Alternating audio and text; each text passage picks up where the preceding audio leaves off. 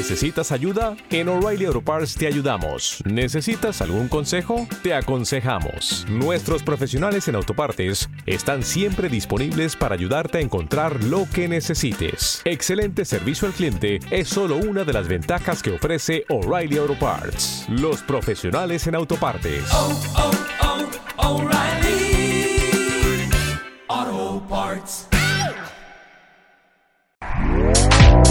Este podcast forma parte de Evox Originals. Disfruta de este avance.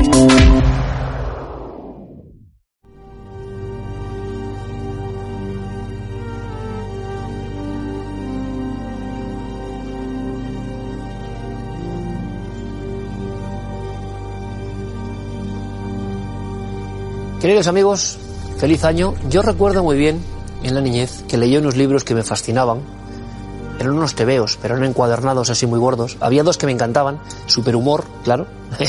la Casa Bruguera, es nuestra casa patria, de los de mi generación. Y Vicky el Vikingo. ¿Se acuerdan de Vicky el Vikingo? Claro, los más jóvenes no.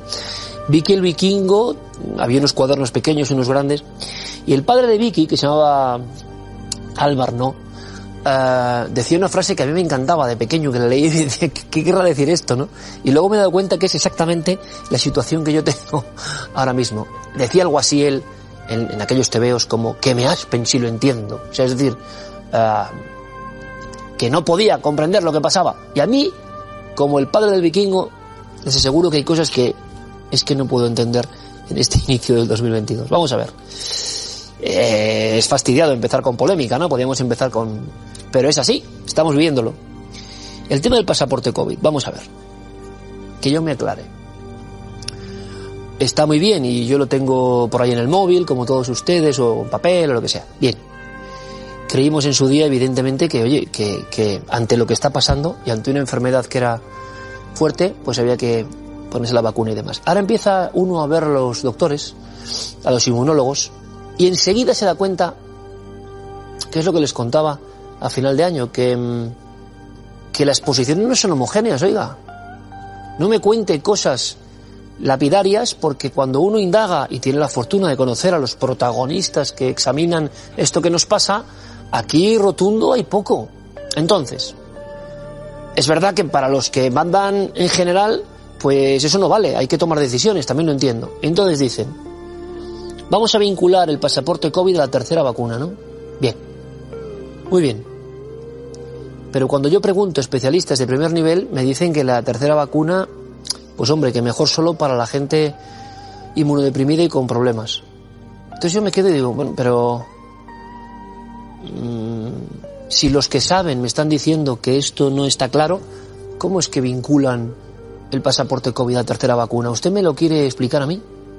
O sea que yo hago caso a los que saben de verdad, no al político de turno, a los que saben de verdad, porque tengo la fortuna después de dos años y 300 entrevistas, pues que son amigos, los que saben de verdad te dicen esto, y entonces, eh, si no queda claro, y en estos temas debe quedar, imagino, absolutamente claro, si no es por rango de, de, una edad avanzada o problemas concretos o sensibilidades concretas que uno pueda tener, que me parece adecuado, imagino que estará perfectamente testado y probado, pero si para la población que te puede afectar a ti o a tus amigos a tus hijos o lo que sea, no queda muy claro, no queda muy claro para los que saben de verdad y llevan toda la vida estudiando inmunología, cómo se toma la decisión de vincularlo a una cosa que te va a entorpecer un montón de actividades lógicas.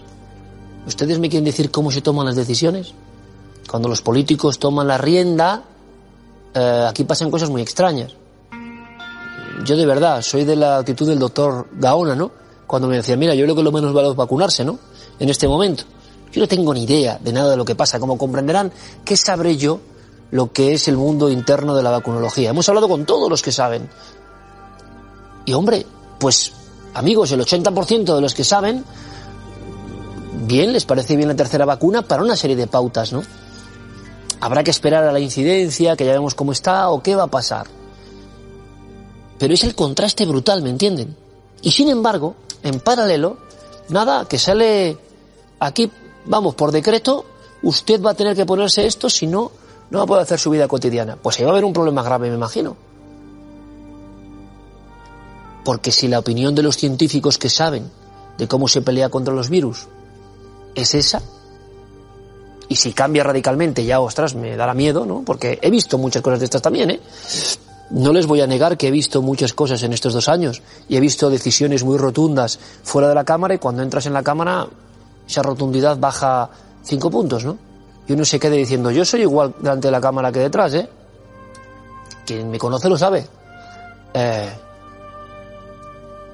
creo precisamente que cuando hay que ser rotundos delante de la Cámara porque te están viendo millones de personas. Precisamente como te están viendo millones de personas, muchas, muchos invitados especialistas rebajan el nivel de intensidad de lo que te cuentan fuera.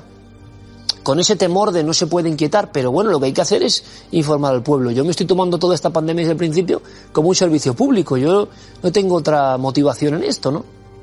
Por tanto, ¿usted no le va a dejar entrar en su trabajo, en un restaurante, en un hospital, si no accede a una medida que muchos especialistas, no especialistas sospechosos, ¿eh?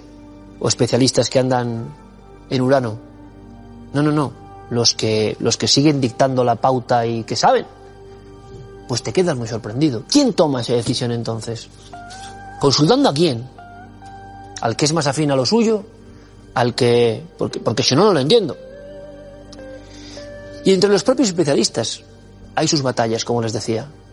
Entonces uno eh, extrae de todo eso que la ciencia, como es normal, es una batalla, una partida de cartas, ¿no? No está muy claro a veces. Decisiones de este tipo van a traer cola. Y cuando traigan cola, al mínimo que diga esto mismo que yo cuento, le llamarán negacionista cualquier cosa porque alguien impondrá que decir eso. Pero qué negacionista, oiga. Otra cosa es que sea idiota y que no observe que los que saben dicen cosas que no son las que se llevan para adelante a nivel de decretos o política. Y como ha pasado muchas veces, de estos barros vendrán otros lodos y otros barrizales, ¿eh? y tendremos un montón de problemas, y como ha pasado en todos estos dos años, nunca por delante, ¿no? Siempre por detrás. Siempre a destiempo. En fin, a mí me parece, queridos amigos, y le digo con cierta antelación, que esto va a generar una situación social delicada. Pero, ¿qué tiene que hacer uno? Contar lo que piensa de corazón a la gente que ya bastante mal lo está pasando y con bastante incertidumbre con su salud, su negocio, su vida, su familia. ¿Vamos a andar nosotros para rebajar la intensidad? ¿Vamos a andar nosotros eh, cuidado de no pisar los charcos? o hay que meterse en los charcos ante la historia más tremenda que nos ha pasado en el último siglo? Pues yo creo que la salud, la economía, la sociedad, todo está en juego, así que no podemos cortarnos un pelo.